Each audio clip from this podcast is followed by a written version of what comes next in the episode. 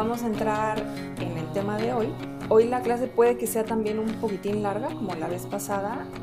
Espero que no tanto, porque traté de hacer todo muy, muy sintético y lo más claro posible. Pero bueno, ya de aquí en adelante serán más o menos de hora y 10, hora y 20, para que el resto del tiempo les quede para hacer tareas, este, revisar los textos, revisar dudas, etc. Vamos a entrar a los temas de hoy. La clase va a estar dividida más o menos en tres. Puede que haga una subdivisión pequeña en el camino, pero en tres. Vamos a regresar un poquito a Hannah Arendt y la cuestión de lo público y lo privado, que hablamos un poco la vez pasada, pero quiero precisar algunas cosas muy interesantes. Acuérdense que tenemos esta Hannah muy compleja. Decimos cuánto me gusta lo que dice aquí y cuánto me horroriza lo que dice acá. Entonces, vamos a trabajar un poquito con esta cuestión en lo público y lo privado. Y de ahí vamos a pasar ya a un tema mucho más asentado en nuestro ámbito de trabajo, que es a partir de esa división público y privado, qué historias son las que se cuentan y sobre todo las que tratan sobre el desarrollo moral. Desarrollo moral no lo entiendan como una especie de progreso hacia algo mejor, sino justo una historia moral, una historia sobre conflictos y decisiones, que si se fijan, ah, no todas, porque hay mucha experimentación y diversidad en literatura, pero gran parte de las narraciones, simplemente por ser narraciones, tienen conflicto y tienen decisión. Entonces vamos a pensar un poquito en qué historias son las que contamos, cómo las contamos y qué dicen dos pensadoras muy puntuales al respecto. Me interesa, por supuesto, Carol Gilligan, que era su lectura obligatoria para hoy, pero voy a hacer el, la liga con Seila Benaviv otra vez, con, el otro texto de Seila Benaviv, que es, por cierto, ay, bueno, siempre les digo lo mismo, pero ese texto me quedó como opcional. Es muy buen texto, muy buen texto. Entonces, por ahí, si, si le quieren echar un ojito, si no tuvieron tiempo, se los recomiendo ampliamente. Lo que hace Carol Gilligan es, digo Carol Gilligan, Seila Benaviv, es tomar el texto de Carol Gilligan, que ya lo hablaremos ahorita, pero si se fijaron es un texto sobre psicología. Es decir, Carol Gilligan es una psicóloga y hace pruebas de psicología y escribe sobre psicología pero tiene una perspectiva muy interesante y por eso la trajimos aquí. Y lo que hace Seila Benaviv es tomar ese texto y decir, este texto habla sobre política y narrativa. Y entonces desarrolla todo un argumento al respecto. Y yo creo que tiene mucha razón. O sea, la propia Gilligan decía, mi, mi trabajo es sobre ética y política. Generalmente dicen así, ah, están en psicología, pero mi trabajo es sobre ética y política. Entonces, por eso resulta muy interesante. Bueno, esa es segunda parte, las historias que contamos, Carol Gilligan, Seila Benaviv. Y una última parte, mucho más cortita que las otras dos, eh, con un poquito de conceptos. Aquí no se me vayan a asustar, sí me interesa que se los aprendan, que lo sepan, que los entiendan, porque cuando estudias teoría y cuando haces investigación de la mano de esa teoría, tienes que ser preciso con las palabras y esas palabras tienen un peso conceptual. Es importante ese tipo de precisión. A veces nos suenan como tecnicismos así ya como para llenarnos la boca, pero bien usados son muy importantes. Entonces sí quiero que se aprendan algunas cositas. Son muy pocas, así es que no se asusten, pero sí son muy importantes. Les daré un par de, de cositas conceptuales al mero final ya muy brevemente. En cualquier momento me pueden interrumpir para preguntas y comentarios.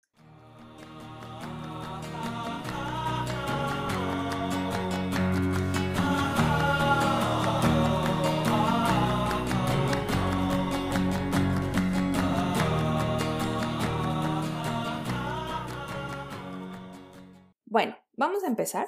Entonces, les voy a compartir la pantalla, como siempre. Esta vez no me dio tiempo de ponerles las lecturas siguientes, pero se las pongo al ratito y lo subo ya completo. Vamos a empezar. Esta vez le puse otro título a nuestro pizarrón virtual, que es Justicia General y Cuidado Particular. Como ven, ya vamos a empezar a entrar propiamente en éticas del cuidado y ahorita van a ver por qué lo puse como en junto pero separado de justicia general. Y la pregunta que nos guía hoy es ¿qué historias contamos y cómo las contamos? Me interesa muchísimo que aquí traten, conforme vayamos avanzando, piensen, o sea, traten de recordar y de hacer un poquito de recuerdo crítico, por decirlo así, de las historias que hemos leído que nos gustan muchísimo y que son ubicuas, por decirlo de alguna manera, ¿no? No es que sean las más famosas o las menos famosas o las mejores o no las mejores, sino que las hemos platicado y han pasado de uno a otro o alguien nos las trajo y nos fascinó, etcétera. O sea, esas historias que compartimos, y me refiero a historias literarias. Hagan un poquito de memoria conforme vayamos avanzando para ver desde dónde están contadas, cómo están contadas y qué es lo que cuentan. Y vamos a empezar a ver un poquito que hay una gran carga de ciertas historias que aquí vamos a llamar heroicas y no tanto de otro tipo de historias. Y eso va a ser lo interesante. Entonces, ¿qué historias contamos y cómo las contamos? Y para responder esta pregunta, nos vamos a ir primero a regresar un poquito a la clase pasada cuando estábamos hablando de Hannah Arendt. Ya habíamos visto la parte de Hannah Arendt donde habla sobre qué es la vida humana. No, no qué es, cómo es la vida humana. Y cómo ella defiende que hay tres actividades fundamentales, que es este conjunto de actividades que ella llama la vida activa, que es un término histórico de la filosofía, y cómo en esta vida activa hay labor, que es todo lo que se refiere a la vida misma, la vitalidad, el cuerpo, la alimentación, el sueño, eh, las curaciones, etc. Trabajo, que es la producción de un mundo de cosas, o lo que ella llama mundanidad, o sea, estar en un mundo propiamente humano. Y cómo esas cosas nos ubican, nos ubican en el espacio, nos ubican en el tiempo, nos ubican en la sociedad. Y finalmente, la parte de este conjunto de actividades que a ella más le interesa y que aunque insisten que no, las tres son fundamentales, le da mucho más peso, parece que las jerarquiza, que es la acción. Y la acción, volveremos varias veces a ella, así es que no se preocupen, es lo que propiamente constituye las historias, es decir, nuestras acciones y decisiones, lo que nos ha llevado a ellas y lo que es consecuencia de ellas. Para Hannah Arendt, la acción, y aquí sí, aquí ya estamos en, digamos, eh, estamos recordando cosas de la vez pasada, pero ya estamos en lo que hoy nos concierne. La acción se da en algo que ella llama la esfera pública.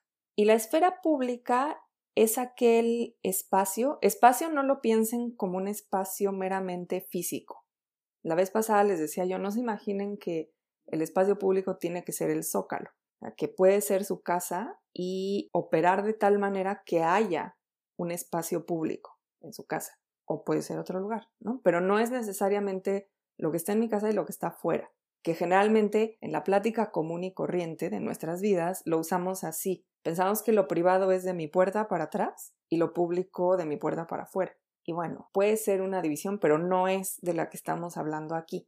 Para Hannah Arendt, el espacio público es aquel donde estamos juntos. Esto es muy importante, estamos juntos. Estamos juntos en condiciones de igualdad, pero en esas condiciones de igualdad, cada cual es visto y escuchado en lo que tiene de individual, es decir, en lo que tiene de particular. Es una definición compleja, una definición difícil, pero es muy linda. Voy a traer a colación un ejemplo, perdón los que ya estaban el semestre pasado porque es el mismo ejemplo que les puse, pero es que me gusta mucho, perdón. Hay una película francesa que se llama De hombres y de dioses. Y es una película que trata sobre unos sacerdotes que tienen un, están en un monasterio en un poblado muy pequeñito de Argelia en la década de los 80, que es cuando empiezan a crecer muchísimo las milicias extremistas. Y la película, bueno, están estos monjes ahí en el poblado. Claramente el monasterio funciona como una especie de, como de centro de atención médica. O sea, tienen medicinas y tienen un doctor y entonces la gente del poblado va con el doctor. Y bueno, tienen un poquito de interacción ahí, pues compran cosas o en el monasterio siembran cosas, en fin, tienen ahí una relación simbiótica, ¿no? El, el poblado es musulmán y ellos son católicos. Y uno ve un poquito, ¿no? Cómo se desarrolla ahí esa vida en conjunto. Y a continuación, pues hay unas escenas que nos dicen ahí viene la milicia. Y lo que guía toda la historia es si los monjes van a decidir irse o no. Y toda la atención de la historia está construida sobre esa pregunta, ¿nos vamos o no nos vamos? Y hay muchas cosas en juego, por ejemplo, la institución, la Iglesia Católica, les ordena que se vayan. Dicen, ese lugar ya no es seguro, se tienen que regresar a Francia. El gobierno de Argelia, es la Argelia, por cierto, es la Argelia ya independiente. El gobierno de Argelia también les dice, fuera, ¿no? Se, necesitan irse de aquí porque no les garantizamos nada. Y sin embargo, este grupo de monjes en realidad no sabe qué hacer. Y hay unas, hay, hay dos tipos de escena. De la, de la otra, quienes estuvieron el semestre pasado nunca hablamos, pero hay dos tipos de escena que se repiten constantemente. Una es los rezos, que son canto gregoriano, es decir, no, no es rezo que se hinquen solitos a murmurarse algo en voz baja, sino que cantan juntos, que esto es muy interesante. Y la otra escena que se repite muchas veces es que se sientan en torno a una mesa y va dando cada quien su postura sobre este tema siempre, pero bueno, de distintas aristas del tema, ¿no? Entonces, incluso hay como medio un ritual porque se sientan y entonces prenden una velita y la ponen en el centro y entonces van preguntando y cada uno va diciendo y bueno, los otros reflexionan, ¿no? Y el movimiento de cámara es interesante porque al principio es entrecortado, es decir, todas las primeras escenas de la mesa es pues la, la cara de cada uno de los monjes y la vas viendo claramente nunca lo nunca ves a todos desde un solo punto, sino la cámara se va moviendo y es entrecortado y al final hay una escena muy larga que no sé por qué le pusieron la música del lago de los cisnes, pero bueno, le pusieron la música del lago de los cisnes y toda la pieza es corrida y casi no hay cortes, sí hay, pero casi no, entonces ya te da la impresión de que hay una sola intención en todos ellos. Y cómo llegan a esa intención es muy interesante porque es precisamente a partir de que uno de los monjes le reclama al, principal, no, me acuerdo si es un prior, un abad, pero bueno, al, al principal entre ellos, bueno, el principal dice, no me voy a ir, yo no me voy a ir, no me importa lo que diga la iglesia, no me importa lo que diga el gobierno, yo no me voy. Y entonces uno de los monjes le dice, ¿y como tú por qué decidiste eso, no? Es decir, si no le vamos a hacer caso a las instituciones, ¿por qué te tenemos que hacer caso a ti? ¿O a tú a quién le preguntaste? Y entonces el, este como líder les dice, ah, bueno, sí tienes razón, ¿verdad? Yo nunca les pregunté, pues les voy a preguntar. Y ahí es la primera vez que se sientan en la mesa. Dice, bueno, ¿qué hacemos? ¿Nos quedamos o nos vamos? Y entonces empiezan estas conversaciones. Y lo interesante es que en las conversaciones lo que se va viendo son posturas muy distintas que van construyendo una situación compartida. Se va construyendo la situación en la que están todos y lo que es magnífico, que por eso me gusta mucho esa historia y especialmente para ejemplificar lo que dice Hannah Arendt, es que dicen, bueno, todos tenemos pues una historia, todos tenemos nuestras razones para quedarnos, nuestras razones para irnos, todos tenemos miedo, pero lo cierto es que si vamos a hacer algo, lo vamos a hacer juntos. Y esa es la, esa es la premisa. ¿Qué van a hacer? Porque hagan lo que hagan, lo van a hacer juntos.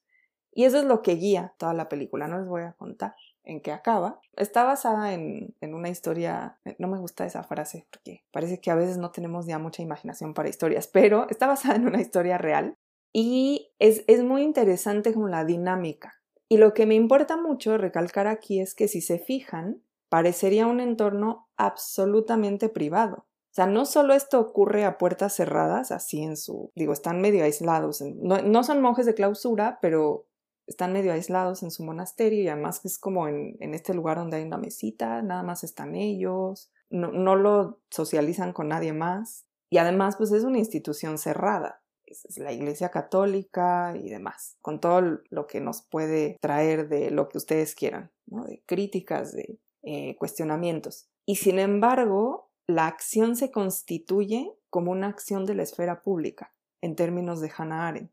¿Por qué? Porque están juntos, en su diferencia, pero la acción se toma de manera concertada. Si se acuerdan, esta parte de la acción, Hannah Arendt dice, bueno, eh, la actividad es acción y la condición es pluralidad, o sea, la condición de la acción o la acción genera una condición de pluralidad. Y la pluralidad es eso, es que todos somos humanos, pero justamente somos humanos porque cada quien es irrepetible. Eso es lo que nos hace humanos, estar juntos en condiciones de igualdad en nuestra irrepetibilidad. Entonces, de esto ya habíamos hablado un poquito la vez pasada. Lo que empieza a ser poco chocante cuando uno lee a Arendt es que esa esfera pública que se escucha maravillosa, que uno dice, mira, qué interesante, nunca había pensado que lo que nos hace humanos es esta paradoja. Se empieza a describir de una forma curiosa cuando Hannah Arendt le dedica un capítulo entero, que es el capítulo segundo, a la distinción entre lo público y lo privado. Y uno lo empieza a leer y bueno, número uno se da cuenta de que esta distinción está basada en una distinción clásica, que es la distinción de la polis griega donde lo público es la interacción entre los ciudadanos. Y ustedes saben muy bien que los ciudadanos en la Grecia antigua no, era cualquiera que pasara por ahí. Los ciudadanos eran varones con cierto estatuto, cierta participación en el poder. Podía ser por propiedades, podía ser por cierto linaje, pero el hecho es que tenían un estatus distinto al del resto de la población.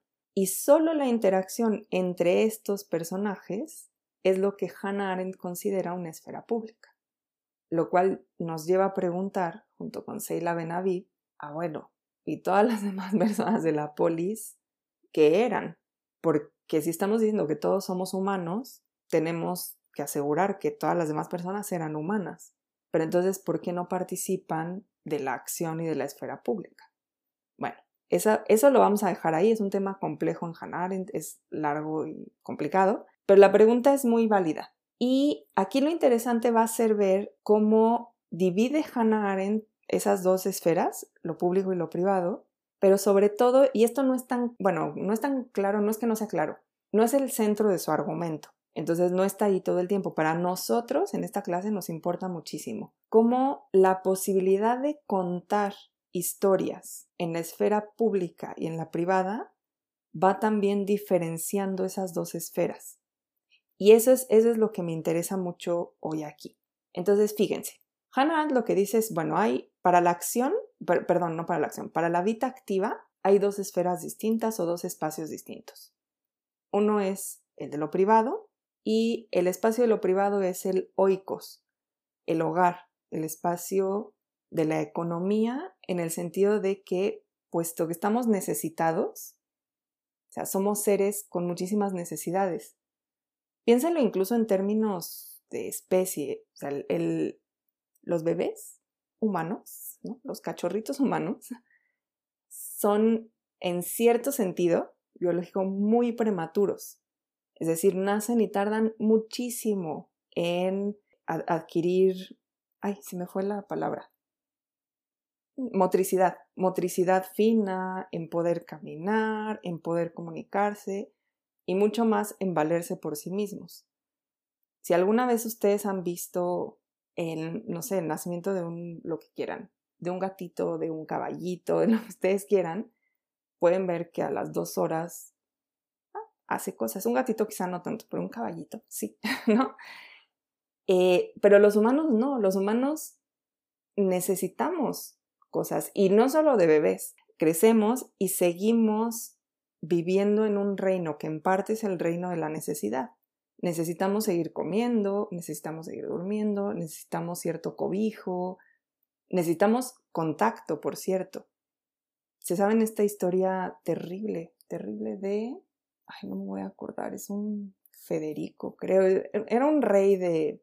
por... No me acuerdo si es todavía Prusia o es más hacia Europa del Este, y se le ocurrió la magnífica idea de investigar el origen del lenguaje. Entonces tomó a una serie de bebés del poblado, obviamente de la gente que no era noble, y los separó recién nacidos de, sus madres, y su, su, hipótesis de trabajo era que si los dejaba así solitos, o sea, los alimentaban, pues, ¿no? Y los tapaban y todo, pero nadie les hablaba, nadie. Y su hipótesis de trabajo era que los bebés solitos iban a empezar a hablar pues una lengua antigua, arameo o hebreo, algo empezarían a hablar solitos, porque ese es el origen del lenguaje, bueno, según el Señor. La historia es terrible porque los niños se murieron, es decir, estaban alimentados y estaban cobijados, pero los niños se murieron porque no tenían contacto humano. Fíjense de qué nivel es la necesidad. A esa esfera de la necesidad Hannah Arendt la asocia con el hogar. Lo que dice es, la esfera privada está volcada sobre esas necesidades. Por eso en el hogar pues se prepara la comida, bueno, no por nada se llama hogar, ¿no? El hogar es donde pones el fuego y por lo tanto donde está caliente, donde puedes preparar y cocer alimentos y donde puedes resguardarte. Pero para Hannah Arendt esta parte de la vida es privada justamente porque está privada de cosas. Es decir, le faltan cosas. La pura necesidad es un estado para Hannah Arendt de falta. Está privado de libertad. Si, si ustedes alguna vez les ha tocado, y aquí piénsenlo detenidamente, si alguna vez les ha tocado hacerse cargo de un hogar, no lo que llamamos ayudar, hacerse cargo de un hogar, saben perfectamente que no hay final. Jamás, jamás se acaba esa tarea. Entonces, Hannah la asocia con esta absoluta necesidad. Y dice, está privado de, está privado de libertad, está privado de visibilidad. Es decir, realmente no importa quién eres, porque lo puede hacer, no sé, en, la Grecia antigua, ¿no? Lo puede hacer la esposa, lo puede hacer el esclavo, lo puede hacer otro esclavo, lo puede hacer un varón, pero de, de estrato social menor, ¿no? Más bajo, etc. No, importa quién eres, según Arendt.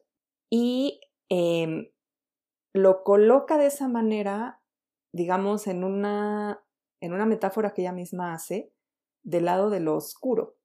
Para ella el hogar es oscuro porque no te ves en tu individualidad, porque todo tiene que ver con la supervivencia biológica del cuerpo, eh, con, con, los alimentos, con los desechos, con las curaciones. Con... Entonces, ¿qué es lo que hacen los ciudadanos griegos según Hannah Arendt? Huyen, y esta palabra la usa ella, ¿eh? Huyen de la esfera privada para poder entrar a la esfera pública. Porque en la esfera pública, ahí sí, son vistos, son escuchados en su individualidad y sobre todo pueden participar de la acción concertada. ¿Qué quiere decir esto? Que pueden definir, eh, fíjense, definir el futuro de la polis. Es decir, pensar qué queremos ser en la polis, qué queremos ser. Y entonces todos juntos definen y hacen, como los monjecitos de la película, ¿qué queremos hacer? pues nos vamos a sentar hasta definir todos juntos qué es lo que vamos a hacer. Esta división que hace Hannah Arendt, lo público y lo privado como dos espacios completamente distintos. Uno, el de la necesidad, y otro, el de la libertad, da pie a que en cada uno quepan historias muy particulares. Es decir, no se cuentan historias iguales sobre los dos. De hecho, se cuentan muchas más historias sobre la esfera pública, número uno. Es decir, se habla muy poco sobre la esfera privada, narrativamente. Y segundo, el tipo de historia es muy distinto. Si se acuerdan, la vez pasada ya les había dicho que Hannah Arendt dice que la virtud por excelencia de la esfera pública es el valor, el, el arrojo. Y lo es no, no en el sentido de lanzarse ante las balas, algo así, sino en el sentido de atreverse a ser visto y a ser escuchado. Lo que ella dice es, en la esfera pública absolutamente todo se ve. Y justo como todo se ve, se crea esta, algo que ella llama perspectivas, innumerables perspectivas simultáneas. No me si lo dice en ese orden, pero innumerables perspectivas simultáneas. Eso quiere decir como echar luz ¿no? sobre un lugar, una luz absoluta, donde todo se ve. Y ese es el mundo que compartimos libremente y las historias que se generan ahí son las historias que nos dan permanencia. No sé si se acuerdan, bueno, si alguna vez leyeron, y si no lo han leído, léanlo porque es una joya, el artículo de Eric Auerbach del libro de Mímesis, que se llama La cicatriz de Ulises. Auerbach, que es este teórico de la literatura, tiene una historia muy peculiar. Tiene, este libro de Mímesis lo hizo en el exilio y está dedicado a los clásicos, no tanto porque él tuviera la intención de, ah, le voy a dedicar un libro a los clásicos, sino porque en el exilio era lo único a lo que tenía acceso. Entonces se puso a estudiar los clásicos, hace esta serie de ensayos sobre la representación en Occidente y el primer ensayo es sobre la Biblia, específicamente la historia de Abraham y un pasaje de la Odisea, que es cuando la nana reconoce, cuando Ulises regresa, pero entonces, eh, digamos que regresa de incógnito para matar a los pretendientes, pero entonces Euriclea, su nana, le lava los pies, porque es un invitado, entonces llega, le lava los pies y cuando le está lavando los pies, siente que tiene una cicatriz que es la cicatriz de Ulises. Y entonces hay como una especie de analepsis, o sea, la Odisea, larguísima. Y en, en ese recuerdo larguísimo de la nana se cuenta la historia de la cicatriz. Regresamos al, al momento donde está la, lavándole los pies y como Ulises un poco la, la amenaza para que, no, para que no diga nada. Y lo que dice Auerbach es, aquí tenemos dos tipos de narración completamente distintos. Una es la narración griega que es, y así la llama él, un mediodía absoluto, donde nada puede quedar en la oscuridad. Por eso tenemos un canto dedicado a un escudo. Y por eso tenemos cantos, no solo en la Odisea, sino en toda la tradición griega, dedicados a las listas. Si, con esto se han topado, que de pronto uno dice, ¿por qué llevo 10 páginas leyendo que fulanito es hijo de perenganito y viene de tal lugar? Bueno, porque nada podía quedar no dicho. Entonces, tenemos esta tradición. Mientras que para Auerbach, la tradición de la Biblia es una tradición oscura. No oscura en el sentido de, uy, es mala o algo así. Oscura porque no nos dice las cosas. No sabe, él pone el ejemplo que es fabuloso. Fíjense lo que uno da por sentado cuando lee narraciones. Está Abraham, ¿no? No sabemos ni siquiera dónde está, simplemente está Abraham. Y entonces Dios le dice, Abraham, y Abraham le contesta, heme aquí. Y uno no sabe nada, no sabe dónde está Abraham, no sabe cómo demonios se le, se le apareció Dios o nada más lo oyó, desde dónde le estaba hablando, por qué le habló a Abraham.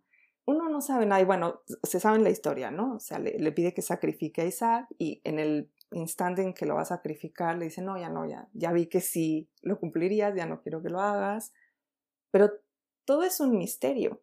Uno no sabe por qué, por qué quiere eso ese Dios, por qué Abraham sí le hace caso, por qué no defiende a Isaac, por qué Isaac no sabe nada, cuántos se tardaron, por dónde fueron, qué, qué, qué pensó la mamá de, de Isaac. No sabemos nada. Y Auerbach dice, esta es otra tradición narrativa, que de hecho para Auerbach no es la tradición de la ficción, sino que la Biblia va a dar pie a la tradición de la historia, de la historiografía y a estos grandes trechos de oscuridad donde no sabemos bien las motivaciones, pero sabemos las consecuencias. Entonces, bueno, ese es Auerbach, pero fíjense cómo esto es pura teoría de narración. El hecho es que para Hannah Arendt, en efecto, la tradición griega le resulta admirable por ser ese medio de absoluto, donde todo se ve. Y las historias de ese medio de absoluto son las historias de los héroes, las historias de aquellos que salen al mundo con valor y se enfrentan al mundo. ¿Cómo se enfrentan al mundo? Con palabras oportunas. O sea, sabemos que muchos de los héroes son grandes oradores. Y con acciones oportunas. No necesariamente son las acciones más buenas en el sentido de bondad. No necesariamente son las más valientes, por ejemplo, pero sí son las acciones más oportunas. De hecho, en el mundo griego, si se fijan más, más que la valentía y el, y, el bien, ¿no? el bien moral, en este tipo de historias de héroes lo que pesa mucho es ser sagaz.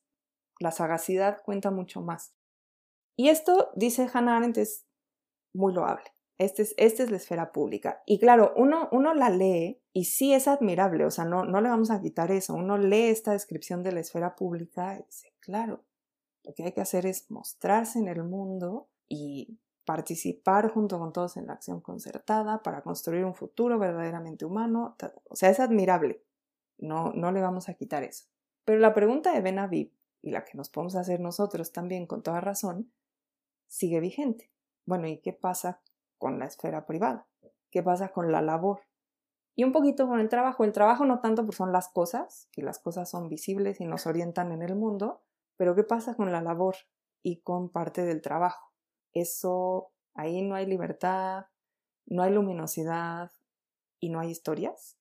esas historias no se cuentan. Para Hannah no se cuentan, ¿eh? Que, es curioso, ¿no? Es muy contradictorio con lo que vimos de su texto sobre, bueno, del texto de Benaví, sobre lo que defiende Hannah Arendt a la hora de abordar un tema como el totalitarismo, diciendo necesitamos contar todas las historias. Entonces uno lee la condición humana y dice, hmm, aquí hay unas historias que me faltan, ¿no? Y esas historias que me faltan son justo las de lo privado, en el sentido de Hannah Arendt, las que tienen que ver con la vida misma, biológica, con el cuerpo, con los espacios dedicados a sostener ese cuerpo, a sostener la vida y en parte, por sostener la vida, a alimentar la producción de cosas. ¿Qué pasa con esas historias? Si se fijan, por un lado tenemos algo mucho más apegado a lo natural, a lo biológico. ¿Cómo, cómo sería esa historia? Que es una cosa rara. Tenemos la frase historia natural, que es muy rara. Foucault tiene un texto fascinante sobre esto, sobre cómo llegamos a acuñar en Occidente la frase historia natural, que parece un oxímoron, porque la naturaleza es aquello que tiene un sistema en cierta medida perenne, mientras que la historia humana es lo que cambia y está sujeta al azar y a la voluntad y a la lucha y en fin.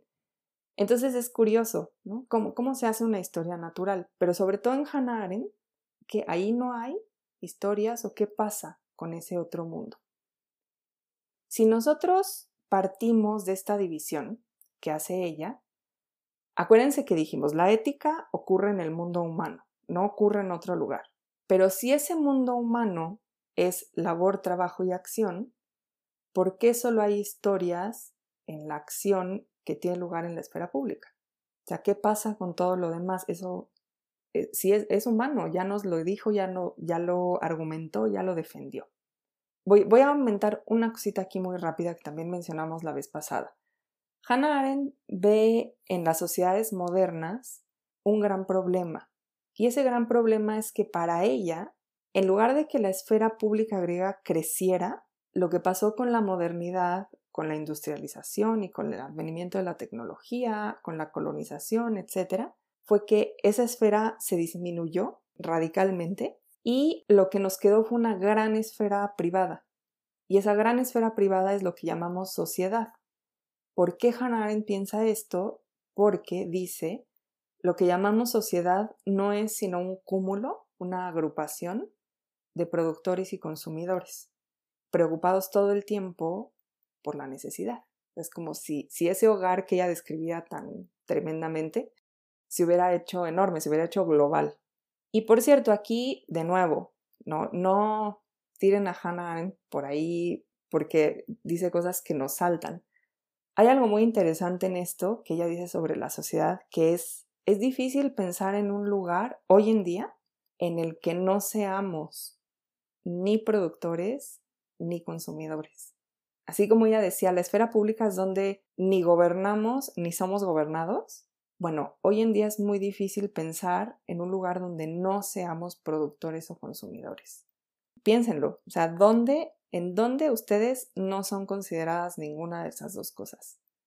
Y es muy difícil, o sea, probablemente cuando van de paseo a la montaña, de verdad, porque no hay lugares donde seamos otra cosa. Entonces, en ese sentido, su preocupación es muy válida. Ahora, me voy a saltar aquí, ahorita los voy a unir, pero me voy a saltar aquí a una historia que nos cuenta Seila Benavid sobre cómo se desarrolló la, la idea de la ética y la idea de lo justo en Occidente.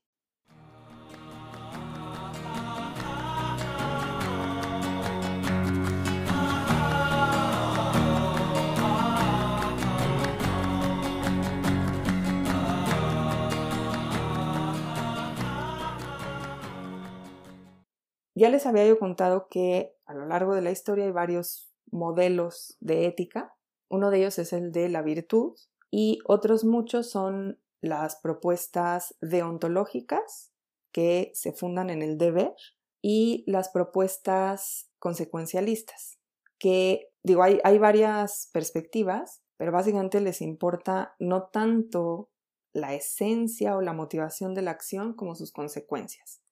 Y algunas privilegian, por ejemplo, el bien común, que las consecuencias tengan un bien común o que las consecuencias obedezcan a cierto orden racional.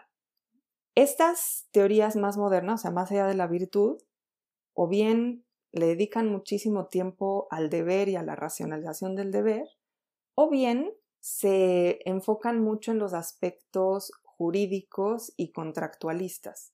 Son estas, ustedes las han escuchado, son estas propuestas que dicen, no, bueno, es que hay un pacto social, ¿no? Entonces, el pacto social, lo que ustedes quieran, lo que hace es, por ejemplo, dejar la violencia en manos del Estado. O sea, no nos vamos a violentar entre nosotros, le vamos a dejar esa prerrogativa al Estado.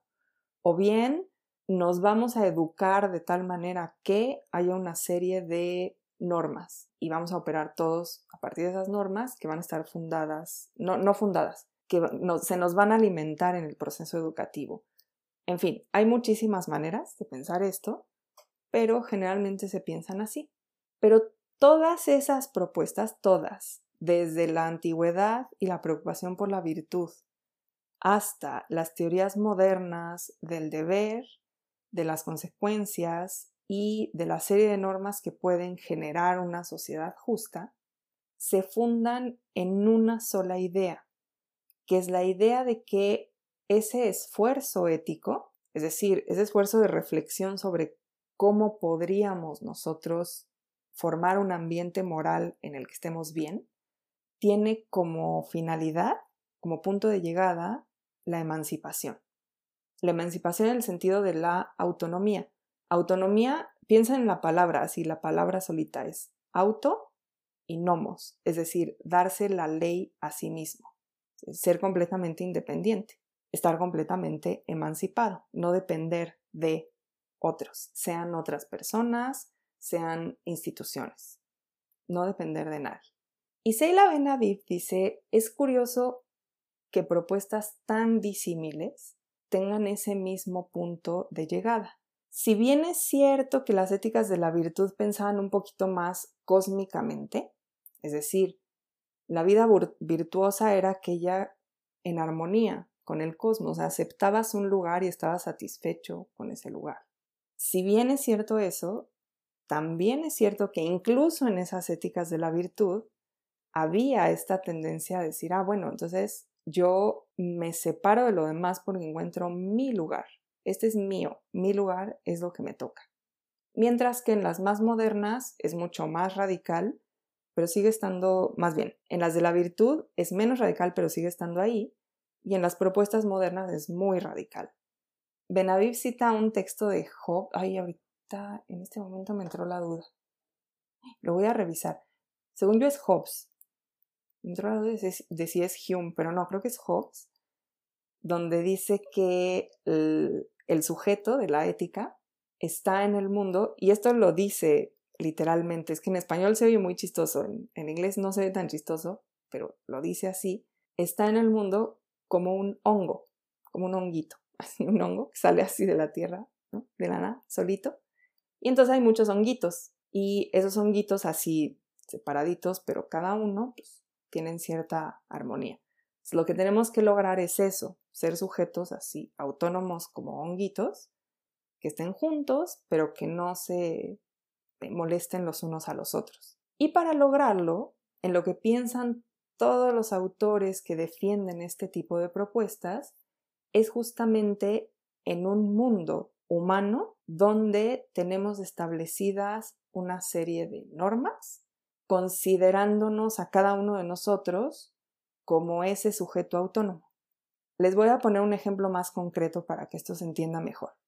Lo que está diciendo Seila Benaví es que la ética y en gran parte la política en la que vivimos, particularmente en la modernidad, aunque tiene una historia muy larga, es una ética y una política en la que se nos considera como sujetos jurídicos, ciudadanos, sujetos éticos, pero todo eso, el ciudadano o el sujeto jurídico o el sujeto ético, es una estructura, es decir, es una definición estructural, pero no es una persona.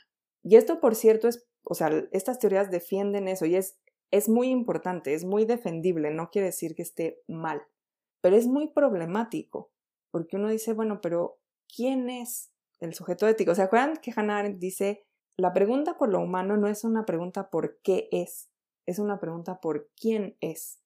Y el sujeto, el ciudadano, por ejemplo, la teoría de, de la ciudadanía universal, se basa justamente en un qué, es una definición abstracta, estructural. Por ejemplo, tú eres ciudadano porque naciste en determinado territorio que se rige bajo determinadas instituciones. Y por cierto, lo que te hace ciudadano es un documento expedido por esas instituciones y avalado por esas instituciones. Por ejemplo, el gran acceso a la ciudadanía que tenemos nosotros es ir a sacar el INE ir a sacar el INE, es ese momento en el que eres reconocido como un ciudadano funcional. Pero ¿qué quiere decir eso?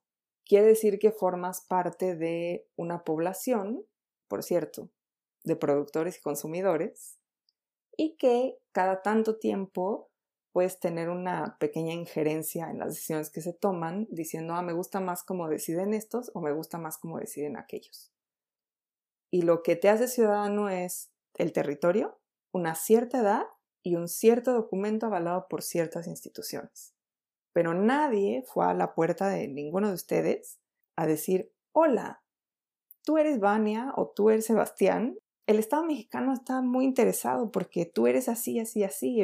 Nadie le dijo, al Estado mexicano le importa quiénes somos, le importa que somos ciudadanos y ya. Y lo que dice Seila Benavides, por un lado, esta es una propuesta ética muy importante, porque es precisamente la base sobre la cual la modernidad dice todos debemos ser considerados como humanos. ¿Cómo lo hacemos? Mediante una abstracción. Todos somos sujetos éticos. Todos somos ciudadanos. Este es el cosmopolitismo, ¿no? Todos somos ciudadanos. Todos somos sujetos de derecho. Pero siempre lo hacemos mediante una abstracción. No lo hacemos mediante las historias que nos hacen ser quienes somos. Y Seila Benaví ve ahí un problema, porque para ella, por un lado, este acierto de decir, bueno, ¿cómo definimos que todos somos humanos mediante una abstracción? A lo que lleva es a pensar que la historia de la vida virtuosa, de la sociedad justa, ¿no? las historias éticas y a su vez políticas, son historias de la emancipación y esas historias de la emancipación constituyen justamente lo que propone Hannah que es huir, salir de el mundo de la nutrición, de la reproducción, de los cuidados, del cariño, del amor, para alcanzar esa madurez ética, esa madurez política, esa madurez moral, donde somos parte de lo que ella llama un sistema público de derechos y obligaciones. Y eso es lo que nos hace. Piensen ustedes en todas las historias heroicas, ¿eh? O sea, no solo Ulises, que si lo piensan, es el prototipo del personaje que sale de casa, se enfrenta a toda una serie de obstáculos, de aventuras, ad venire de lo, de lo que viene, obstáculos, aventuras, y regresa justamente como prototipo de el ciudadano de la ciudad griega. Y esto es muy interesante. Piensen ustedes en todas las novelas de formación. Todas las novelas de formación, no solo las más clásicas, sino las que toman un poco el modelo de la Bildungsroman, funcionan también así. O sea, alguien sale de casa siendo un niño, por cierto, ya sea mental o físicamente, siendo un niño, se enfrenta al mundo y ¿qué pasa? Que se va convirtiendo en este personaje que ahora forma parte integral de las estructuras de una sociedad. Ya sabe, ya se integra, ya sabe exactamente cómo funciona y es lo, lo suficientemente maduro como para participar ahí. Y lo que dice Seila Benavides, a ver, yo no estoy diciendo que esto esté mal, de hecho es uno de los grandes logros de la filosofía occidental. Y lo vemos, por ejemplo, en cosas tan importantes como los derechos humanos. Ser sujeto de derecho es en gran medida ser sujeto de derechos humanos y es un logro importantísimo. Sin embargo, Cela Benavides lo dice muy bien, dice, esto es necesario, pero no es suficiente. Lo necesario no siempre basta. Es muy necesario, pero no es suficiente. ¿Por qué no es suficiente? Y aquí está la clave. Dice Seila Benaví, no es suficiente porque las historias que contamos para respaldar este sistema donde somos ciudadanos o sujetos jurídicos, sujetos éticos o morales, son siempre historias heroicas. Y las historias heroicas tienen dos cosas en las que tenemos que prestar especial atención. Número uno, son historias de la soledad, son historias solitarias, porque ponen un gran énfasis en la individuación. El proceso es un proceso individual o de individuación.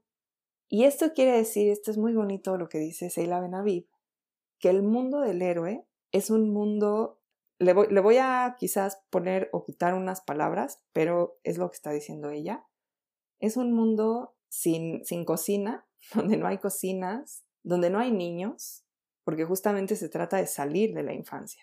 Entonces, donde no hay niños, donde no hay, por ejemplo, quien cure, donde no hay los procesos de alimentación, donde no participan en la misma medida ni esclavos o personas que no pertenecen a un cierto estatuto social, ni mujeres, donde no hay habitaciones para descansar, donde toda esta parte que se considera lo privado queda excluida. Y eso nos tiene que llevar a preguntarnos dónde están las historias de eso? ¿Dónde están las historias que no son sobre los honguitos? ¿No? ¿Dónde están las historias donde sí hay infancia, donde sí hay hogar y donde esa infancia y ese hogar no es simplemente un preámbulo a lo más importante que es la adultez, sino que es parte integral de quién eres? ¿Dónde están esas historias? ¿no? Más allá del sistema público de derechos y obligaciones, que es necesario, pero no suficiente, ¿dónde están esas historias? Y sobre todo, en ese sistema público de derechos y obligaciones, ¿quién entra? Porque si quienes entran son justamente los que se han salido de la esfera privada, pues entonces son unos cuantos. Y no es tanto que esos cuantos que están ahí en esa esfera más pública sean iguales por obra y gracia de la esfera pública. Son iguales porque se han salido de ahí. Generalmente son varones con propiedades y educación. Y si son varones con propiedades y educación, pueden salir de la esfera privada y claro, se reconocen los unos a los otros, no por obra de la acción concertada, sino porque de hecho son ya iguales. Es decir, no había una diferencia que eliminar de principio. Y a Cela Benaviv esto le preocupa mucho. Le preocupa mucho porque le preocupa que el gran logro de Occidente en términos de universalismo, en términos de ética, en términos de derechos, a su vez tenga este gran punto ciego. De decir, todo bien, pero aquí estamos dejando fuera de las historias a más de la mitad de los seres humanos. Y entonces, ¿cómo nos atrevemos a salir a decir que todos somos seres humanos si en realidad no todos están en las historias? ¿Qué es lo que está sucediendo ahí?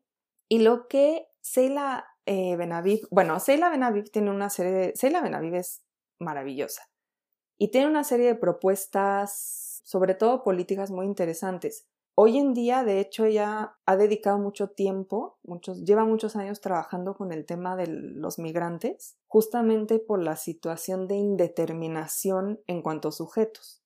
Es decir, piensen ustedes, les voy a poner un caso absolutamente real que acabo de leer hace dos días. Dos mujeres colombianas que están en Europa en situación irregular, es decir, sin papeles, y, o sea, cada una por su lado, ¿no? Y ambas tuvieron hijos, o sea, tienen un bebé cada una, un niño chiquito. Y precisamente este año, por todo lo que ha ocurrido, decidieron animarse a tratar de sacarle los papeles a sus hijos, ¿eh? A sus hijos, para que tuvieran acceso a la sanidad, a, a los servicios de salud. Entonces, cada quien en su decisión en su vida fue ante las autoridades y dijo, pues aquí está mi hijo, nació aquí, estos son los papeles del hospital, tal, necesito sacarle los papeles. Y en ambos casos, bueno, los, los niños siguen en el limbo y ellas fueron acusadas, ¿no? De una serie de faltas administrativas porque están sin papeles. Pero ahí el, bueno, no solo la historia es horrorosa, sino que además, fíjense lo que está pasando ahí. Ellas no están reconocidas como sujetos dentro de ese territorio. Es decir, que para que ellas fueran sujetos, tendrían que regresarse a otro territorio, que sí las considera sujetos. Y esto, todo esto excluye sus historias, ¿eh? es nada más eh, entrar en este sistema público de derechos y obligaciones. Y el gran dilema es, Colombia, yo no sabía esto, por cierto, lo descubrí antier, Colombia no reconoce a esos niños como colombianos, porque no nacieron en territorio colombiano. Por lo tanto, esos niños no son sujetos en ningún sentido. O sea, no solo son niños, y de por sí a los niños ya siempre los dejamos así como en el limbo, ¿no? Los niños son estos cerecitos que un día serán humanos, pero todavía no lo son del todo. Es como, todavía son muy animalitos. Y entonces los, los educamos y los formamos y les decimos cómo ser como nosotros, adultitos para que entonces ya sean parte de la sociedad. Por eso nos dicen, por eso nos van marcando, ¿no? Cuando cumplas 15, cuando cumplas 16, cuando cumplas 18, cuando cumplas 21, porque te van integrando hasta decir, ah, ya eres adulto, ya. Pero entonces fíjense cómo no solo de por sí los niños ya están en esa situación liminal, sino que además estos dos niños, como tantos otros, no pertenecen a ningún sistema público de derechos y obligaciones no hay ningún tipo de sujeto ahí. Y entonces lo que tenemos es la historia, pero no tenemos un sistema que responda a esa historia. Entonces están completamente disociados. Por un lado tenemos esta gran teoría del sistema de derechos y obligaciones, donde resulta que quienes tienen derechos y obligaciones son siempre los mismos, que se reflejan los unos en los otros, y las historias que no se cuentan, que siguen siendo historias, pero a las que no responde ningún sistema. Y Seila Benaviv está muy enfocada en esto, ¿no? En la cuestión de los apátridas, de las tierras de nadie que hay entre, entre valla y valla. Hay muchas. En, en la frontera de México con Estados Unidos no se nota tanto porque es una valla, pero hay muchos lugares donde son dos. Y entonces la parte que queda en medio, que no crean que es un metro, ¿eh? o sea, pueden ser espacios muy amplios, es literalmente tierra de nadie. Quien está ahí, ningún Estado responde por él. Es nadie.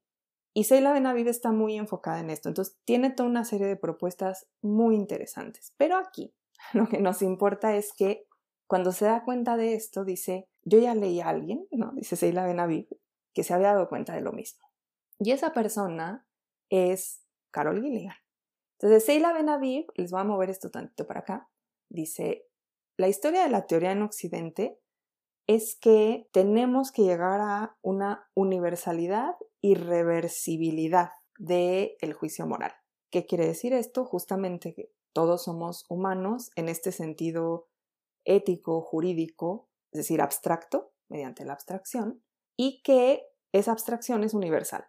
Todos podemos entrar en esa abstracción. Y Cela David dice algo muy interesante. Lo, lo curioso es que en ese sistema de derechos y obligaciones, en realidad estamos hablando de los derechos y obligaciones que nosotros mismos nos otorgaríamos. O sea, no que le otorgaríamos a alguien más, sino aquello que me otorgo a mí mismo y que por lo tanto solo le puedo otorgar a ese otro que sea como mí mismo. Y esa es la igualdad de la que estamos hablando. Ustedes la han leído, inglesas seguramente la conocen, que es esta frase famosísima de Orwell de todos somos iguales, pero vamos algunos más iguales que otros. Este, esto es lo que está en términos teóricos fuertes denunciando Seila Benaví.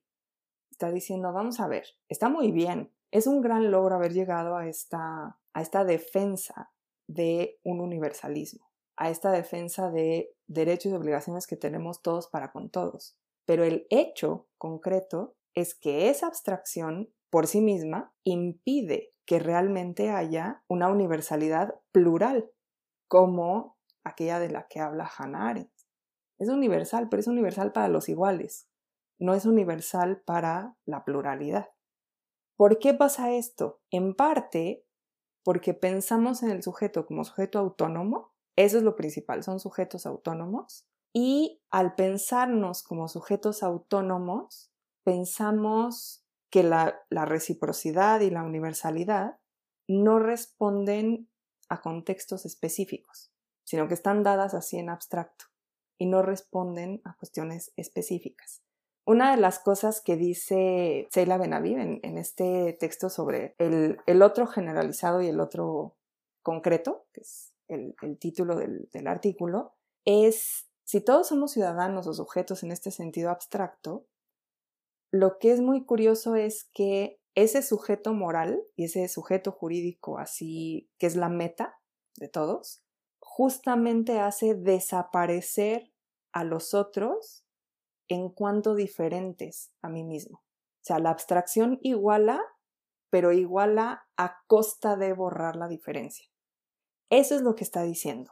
Y eso es lo que le, alarma. Y creo que tiene mucha razón en, alarmarse. Ahora, volvamos de nuevo. Si se fijan, voy así un poquito como olas, ¿no? Me voy hacia la pero luego me regreso hacia la narración. Entonces, volvamos un poquito a la narración.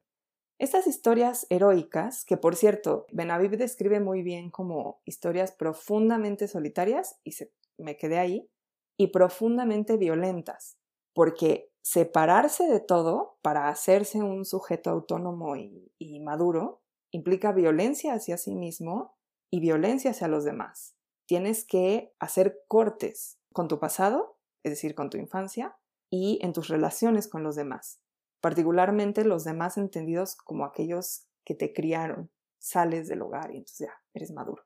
Entonces fíjense cómo son historias solitarias y violentas. Y entonces él la dice, yo había leído a alguien que se había dado cuenta antes que yo de esto, y ese, esa persona es Carol Gilligan.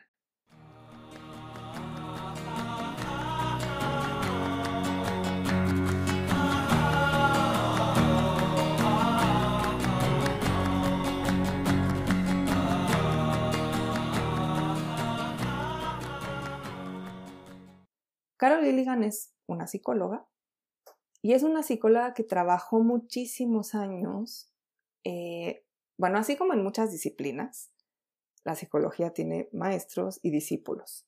Y ella trabajó muchísimos años con, aquí abajito a la izquierda, este señor Kohlberg, que también es un psicólogo muy renombrado, por cierto, fue su alumna y trabajó muchísimos años en investigación con él.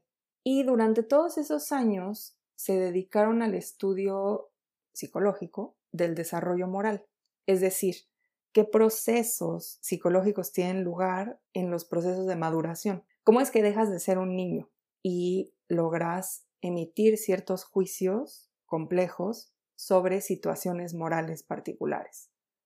Les voy a poner un ejemplo muy rápido porque volveremos a él. Una de las, de las constantes en este tipo de pruebas son que les plantean a, los sujetos de estudio, en este caso son niñitos y hasta adolescentes, situaciones morales para ver, o sea, para preguntarles tú qué harías.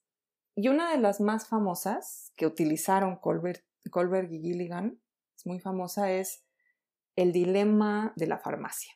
el dilema de la farmacia consiste en lo siguiente. Hay un matrimonio y la esposa está muy, muy enferma, muy, muy gravísima. En ese poblado donde viven hay un farmacéutico que tiene su farmacia. Eh, piensen, claro es que en México no tenemos esta figura. En el farmacéutico como esta especie de autoridad, o sea, que están certificados para recetar y para dar medicina. Entonces hay un farmacéutico y en su farmacia tiene una nueva medicina que podría ayudar, o sea, no es seguro, pero podría ayudar a la esposa, pero hay dos problemas. Número uno, la medicina es carísima. Y número dos, el señor, o sea, el, esposo, no, es decir, hay un farmacéutico, pero no tiene una relación con él, o sea, simplemente es el farmacéutico del pueblo. Entonces, le cuentan esta historia a los niños y les preguntan qué tendría que hacer el esposo. Ah, claro, y el esposo no tiene dinero. Entonces, ¿qué tendría que hacer? Y entonces los niñitos los entrevistan así a los cuatro años y luego a los doce y hacen como distintos grupos y tal, y van cambiando su respuesta. Y lo que estos autores tomaron como el hilo conductor de esos estudios es que empezaban como trabándose, atorándose en cosas muy concretas. Pero ¿dónde está la farmacia? Y claro, los, bueno, obviamente los psicólogos no les ponían freno, o sea, les iban a no, pues no sabemos, ¿no? Ah, pero entonces eh, la esposa tiene fiebre o no tiene fiebre. Y entonces preguntaban y preguntaban y le daban vueltas y le daban vueltas y no llegaban a un punto, se quedaban con dudas. Y lo que decían los estudios es conforme avanzaban, ya de adolescentes, sobre todo los niños adolescentes, decían, ah, bueno, pues que haga lo que tenga que hacer para conseguir esa medicina. ¿no? O sea, aquí lo, lo principal es la vida de la, de la esposa. Ahí ya había un proceso de abstracción de lo que es un valor. ¿Qué es lo que se debe sostener aquí? ¿Qué valor se debe sostener aquí? La vida. Entonces, que haga lo que tenga que hacer, que se meta a la farmacia y se la robe. Por cierto, muchos decían esto, que se meta y se la robe. Y los, los del estudio le decían, pero si se la roba y va a la cárcel, no importa, no importa porque ya le dio la medicina, que él se vaya a la cárcel. Otros, en cambio, decían, no, no, no, o sea, no se la puede robar, ni, o sea, ni modo, la esposa se va a morir, porque la propiedad privada es muy importante y no, no se la puede quitar, ni hablar, ¿no? Y ese es otro proceso de abstracción. ¿Cuál es el valor que se defiende? La propiedad. Y entonces, ese hilo de acción entre me quedo en lo concreto y me confundo y logro abstraer una serie de valores conforme a los cuales conduzco la acción, se constituyó como el hilo de desarrollo moral. Decían, ay, así ocurre. ¿Cómo ocurre? Con capacidad de abstracción y con acciones enfocadas en ciertas finalidades. En este caso muy concreto de la farmacia son valores, pero a veces pueden ser finalidades un poco distintas, como el bien común, por ejemplo.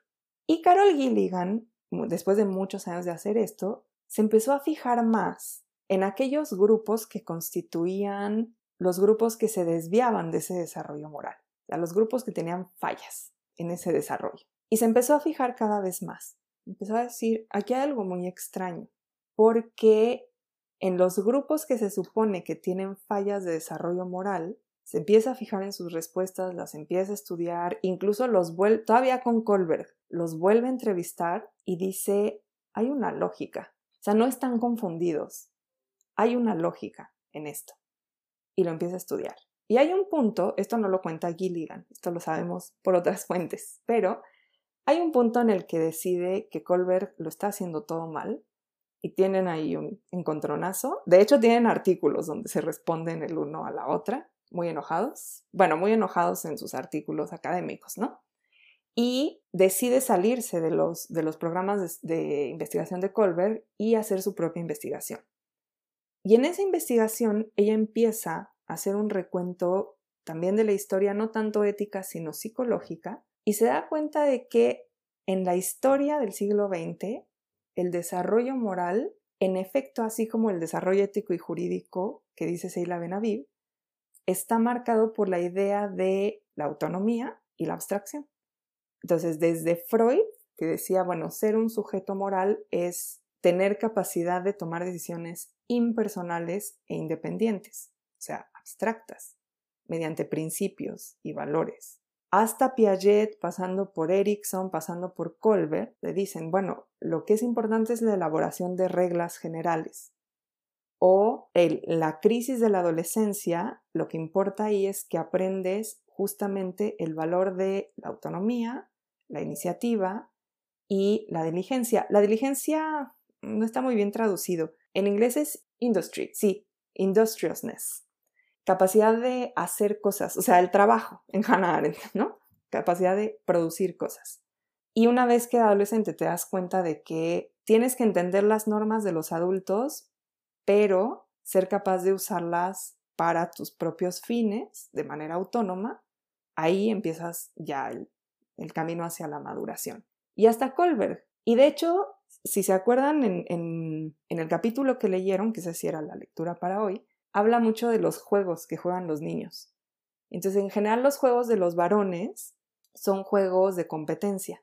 Y sí, o sea, se interrumpen constantemente porque, bueno, fue falta o no fue falta, ¿no? O tú le dijiste, o él me dijo, o él me metió el pie, y entonces todos participan y se gritan, etcétera, pero lo importante ahí es seguir el juego. Entonces, en la discusión lo que aprenden es a debatir las normas, en la abstracción de las normas.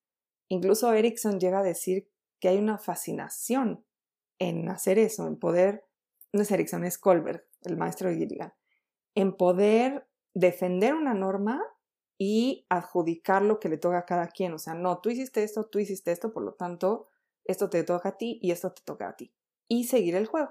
Mientras que en los juegos de las niñas, lo que sucede es que el juego, la continuidad del juego no importa tanto como la continuidad de la relación. Entonces, si tú estás jugando algo y de pronto se arma una querella, lo importante es frenar esa querella. Y si tenemos que abandonar el juego y jugar otra cosa, no importa. Lo importante es abandonar la querella. Y entonces Carol Gilligan le empieza a interesar mucho esto y empieza a hacer más estudios. Y se da cuenta de que evidentemente esto es una cuestión de formación, es decir, no es porque sean niños ni porque sean niñas, porque no es una cuestión sexual. De hecho, no tiene nada que ver con una cuestión sexual, es una cuestión formativa. Y en, este, en esta dicotomía formativa, de lo que se da cuenta Carol Gilligan es de que hay un absoluto privilegio de la autonomía por encima de las relaciones. Y que de hecho las historias heroicas están fundadas en el corte violento de las relaciones. Si se acuerdan, el capítulo empieza con una, un pasaje del Jardín de los Cerezos de Chejo, donde está, ay, se me fue el nombre de este personaje. Bueno, ahorita me acuerdo. Y le está diciendo a la dueña de luz, sí se acuerdan, ¿no? Que le compra el lugar para construir casas y tal. Y ella no lo quiere vender ni quiere tirar los árboles, particularmente un árbol. Y entonces le dice, no, no, no, señora, a ver, o sea, yo vine aquí y me he hecho a mí mismo lo que soy ahora. Sí, gracias David, lo pagin. Y yo a veces hablo conmigo mismo, ¿no? Y me digo, bueno, si Dios nos puso en este lugar con estos cielos y estos horizontes y estos árboles, y estamos aquí nosotros, por supuesto que aquí vamos a ser gigantes, ¿no? Entonces ella le contesta, pues mira, a mí los gigantes en los cuentos de hadas me parece que están muy bien, pero fuera de los cuentos de hadas no hacen otra cosa más que dar miedo. Y Carol Gilligan dice, es que esa es la historia que nos contamos constantemente acerca de lo que es entrar en conflicto y tomar decisiones. Es decir, bueno, entrar en conflicto es la historia de cualquier vida, de cualquier vida, pero tomar decisiones parece ser que es continuar hacia la meta de la autonomía sin importar los costos sin importar las consecuencias, simple y sencillamente continuar hacia la meta de la autonomía. De, hecho, ella describe a Lopagin como un self-made man, pues es un comerciante además y no le importa la historia del lugar, etc.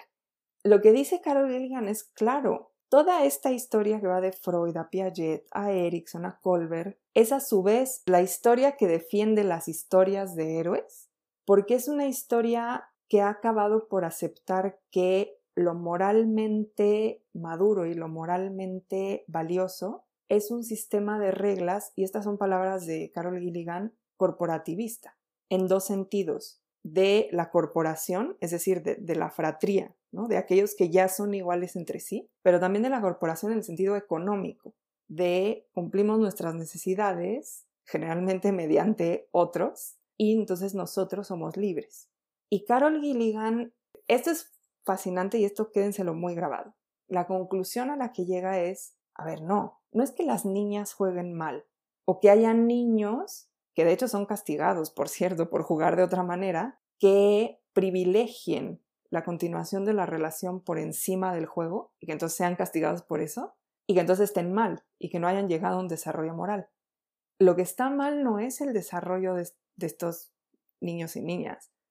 Lo que está mal es el rasero conceptual con el que se está midiendo.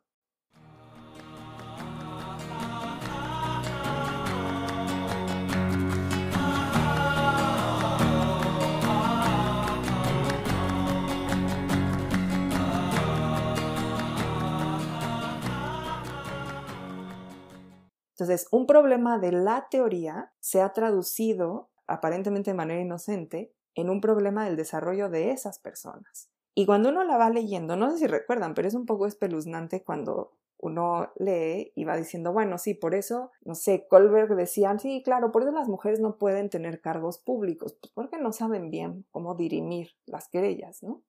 O sea, como si, si fuera así, como si fuera un hecho natural, ¿no? Que es así.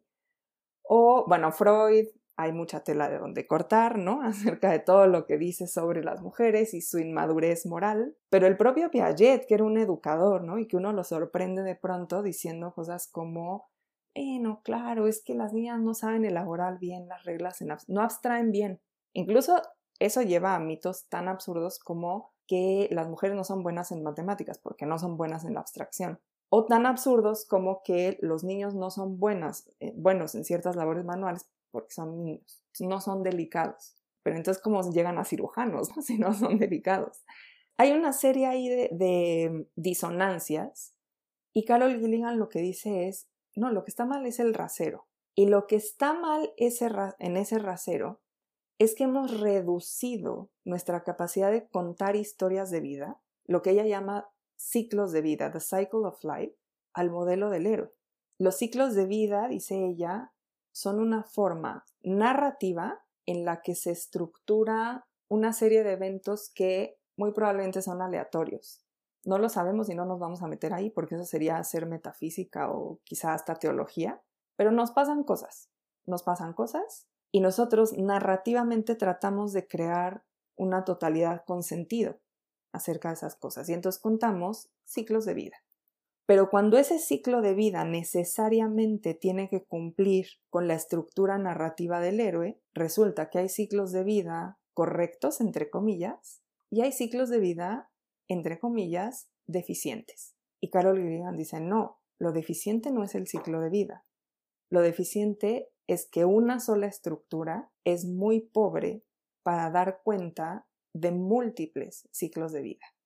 Y entonces lo que empieza a hacer es trabajar con las niñas, sigue, o sea, trabaja en grupos mixtos para las cuestiones de desarrollo moral y luego trabaja en grupos solo de mujeres, sobre todo, y esto les cuento más después, para un estudio que tiene sobre el aborto, que es un estudio maravilloso, maravilloso, porque lo que ella hace es entrevista a una serie de mujeres que están en su primer trimestre del embarazo y no saben qué hacer.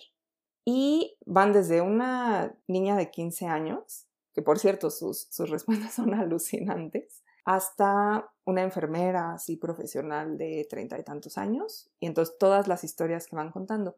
Y lo que es maravilloso de Carol Gilligan es que empieza por decir, o sea, bueno, ya después de hacer el estudio y todo, cuando da sus resultados y escribe el capítulo correspondiente a ese estudio, dice, absolutamente ninguna mujer que se encuentre en esa situación toma una decisión partiendo de los presupuestos jurídicos que se pelean en los congresos y en, eh, incluso en las discusiones políticas sobre el aborto.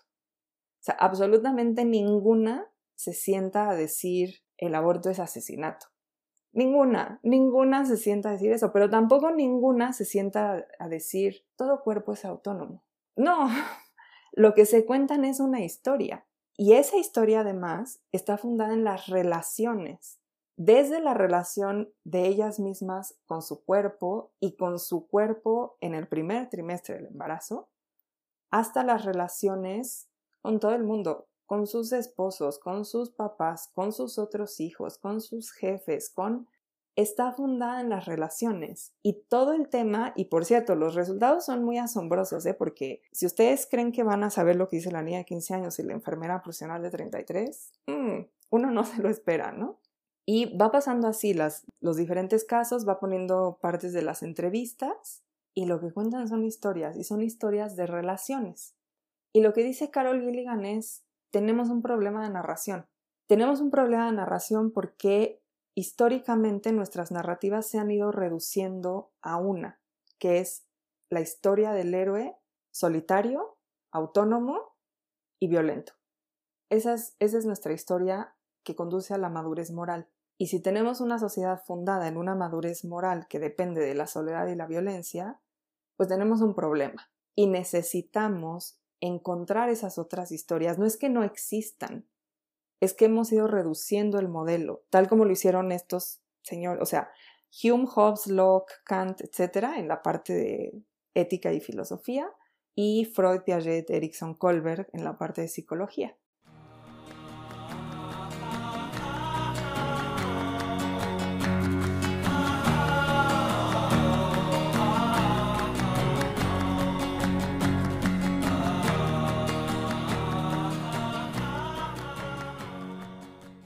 Entonces, ¿qué pasa con esas historias de vida?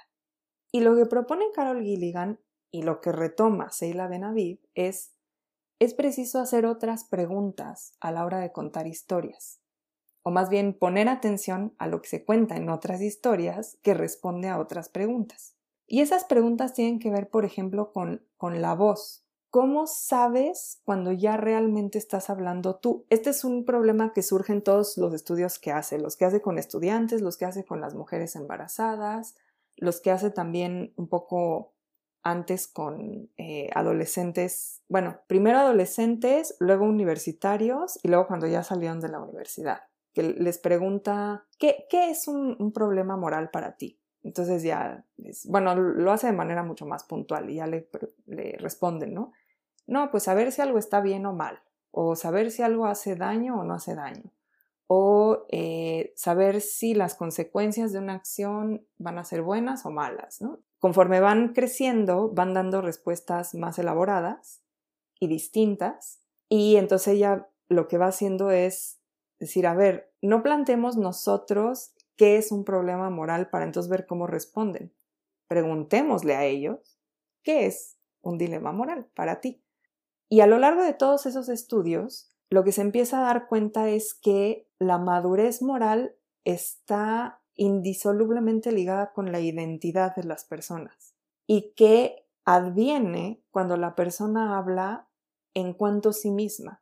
Les voy a poner el ejemplo de la enfermera en el estudio del aborto. Es una enfermera de treinta y pico años, ya tiene dos hijos, está casada, tiene un trabajo estable como enfermera, es profesional y además es católica y practicante. Entonces está embarazada y dice, bueno, lo, tengo que tener, porque tengo todo. Tengo el trabajo, tengo una pareja estable, tengo además pues el, mi ambiente moral que me dice que no tenerlo sería un pecado, tengo todo.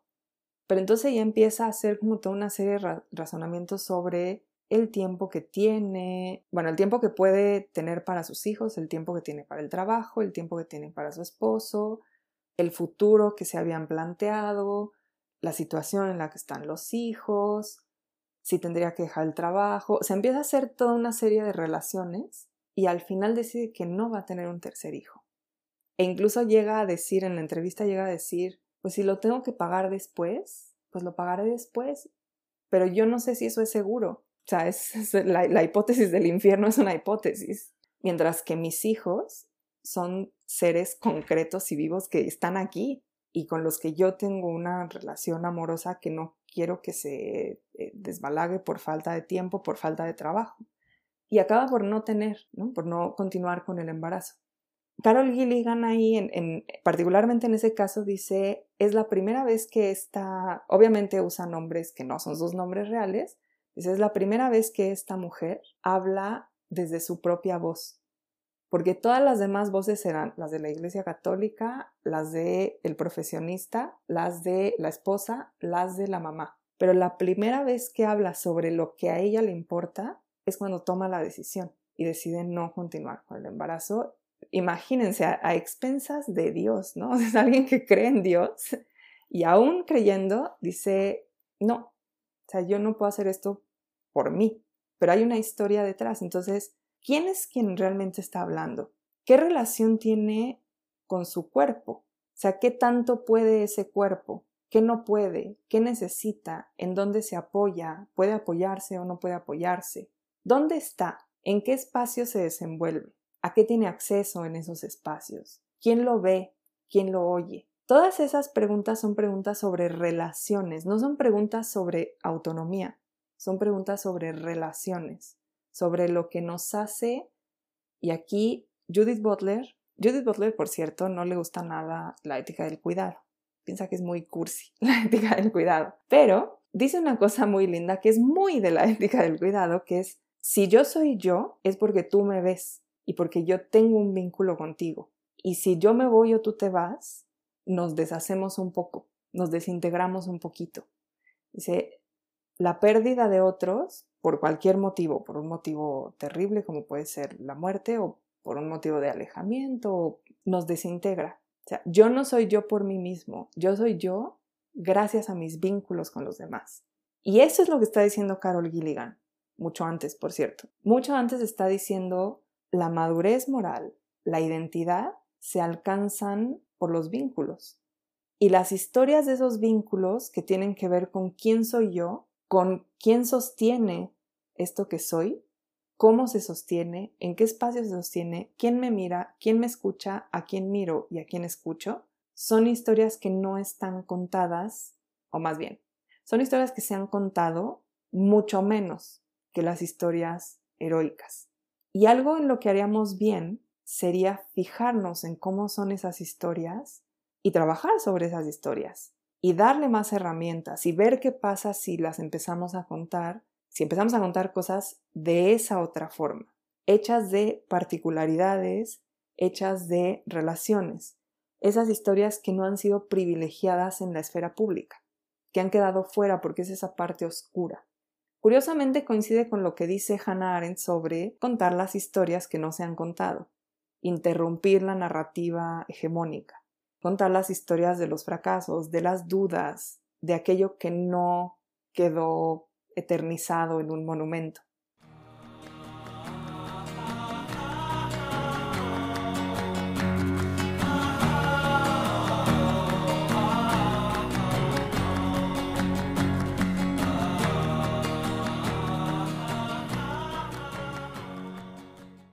Para Seila Benaviv, estas historias son las que ella, por cierto, toma este término de uno de los pensadores más clásicos, así tipo Colbert y Piaget y Freud, que es eh, Mead, que habla sobre el otro generalizado y el otro concreto. Y claro que privilegia el otro generalizado. Pero lo que dice Seila Benaviv es el otro concreto, la categoría de el otro concreto, es un concepto crítico para defender lo que ella llama un postconvencionalismo contextualista. No se asusten por este, o sea, sí acuérdense, pero no se asusten por este término. De lo que está hablando Seila Benaviv es de pensar lo ético a partir de una narrativa que no privilegie la autonomía, sino las relaciones, y que al privilegiar las relaciones tenga que entrar constantemente en esto, voy a volver a las palabras de Arendt, esto que Arendt llama Ahora sí se los voy a citar tal cual. Simultánea presencia de innumerables perspectivas. Ahora sí se los dije como ya lo dije. Esta simultánea presencia de innumerables perspectivas.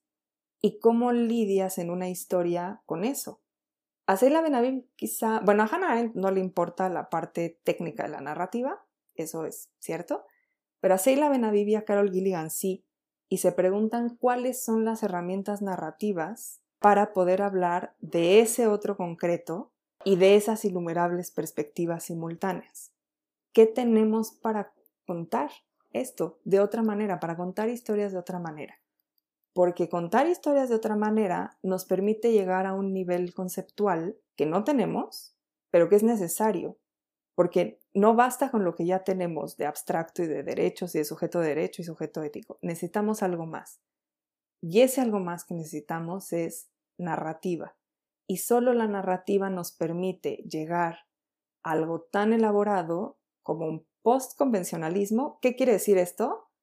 Post teorías de las convenciones y de los acuerdos sociales, y, o sea, post deontología y post eh, consecuencialismo, o sea, posterior a esas éticas, contextualista. ¿Por qué contextualista? Porque no es abstracto, está siempre en una situación concreta, con un cuerpo, con una voz, con unas relaciones en determinados espacios y en determinados momentos. Y solo si aprendemos a contar historias así, podemos entonces llegar a un punto de reflexión ética en el que incluso espacios como el que Hannah Arendt describe como oscuro, sujeto a la necesidad, donde están los que no son libres, sean iluminados mediante la narrativa. Y al ser iluminados vamos a descubrir que no nada más es oscuro y sujeto a la necesidad y etc. ¿Vamos bien? ¿Hasta aquí? ¿Seguros, seguras? Ok, nada más para terminar. En, el, en los relatos de Selva Almada, esto está construido de una, por eso me gustan, está construido de una manera fabulosa, porque lo que ella hace es claramente la historia, ya les conté un poquito, ¿no? Es un señor, Denis, es el tío de, uno, de una de las narradoras, porque hay muchos narradores, hay un omnisciente, luego una narra en primera persona, luego otra narra en primera persona, pero es tío de la primera narradora. Se va de la casa, es la historia de leer. Es que además es, es Ulises, o sea, se va, tiene una serie de aventuras, incluso hay monstruos marinos, todo lo que ustedes quieran, ¿no?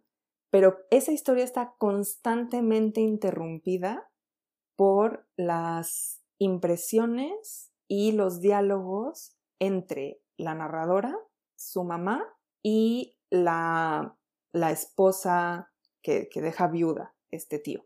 Es decir, el tío se muere. Entonces es la viuda que queda. Y constantemente está interrumpida. Y uno se va dando cuenta poco a poco conforme avanza que, claro, la historia no es la de él. Que no es esa la historia en la que. Porque parece que sí, pero uno se va dando cuenta poco a poco que no es esa historia. Y empieza a tener todas estas perspectivas donde ya les decía yo, tiene uno que hacer ahí el trabajo mental de decir, a ver, a ver, ¿quién es este? Ah, es hermano de este, pero entonces es mayor. Ah, pero entonces fue con esta, ¿no? Y uno tiene que hacer ese trabajo porque es múltiple. Y la historia es muy sutil y está muy bien escrito, particularmente la historia de una de las hermanas, es decir, tía de esta primera narradora, hermana de Denis, es fabulosa porque el, momento, en este momento muy Carol Gilligan, en el que ella habla por fin con su propia voz, es en un cementerio. Y es muy, es, una imagen, es decir, es una imagen literaria muy compleja porque todo el contexto narrativo y el, el, espacio físico aparentemente es negativo, pero uno lo lee con cuidado y se da cuenta de que es la parte absolutamente feliz de su historia. Entonces, tiene este tipo de recursos en los que ya después entraremos más técnicamente, donde trata de contar las cosas de otra forma y por ende presenta las situaciones morales de otra forma. ¿Sí? ¿Seguro, seguras? Es muy, es muy raro, en, el salón es más, es más fácil darnos cuenta si vamos o no vamos. Es raro, pero si me dicen que sí, yo les creo. Entonces, vamos a dejarle aquí. Esta es la última clase larga, la próxima ya son más cortitas por favor, aquí me faltó ponérselos, pero eh, lean la siguiente lectura para la siguiente semana y nos vemos aquí el próximo lunes, ¿vale? Cuídense mucho chicos, nos vemos prontito, chao.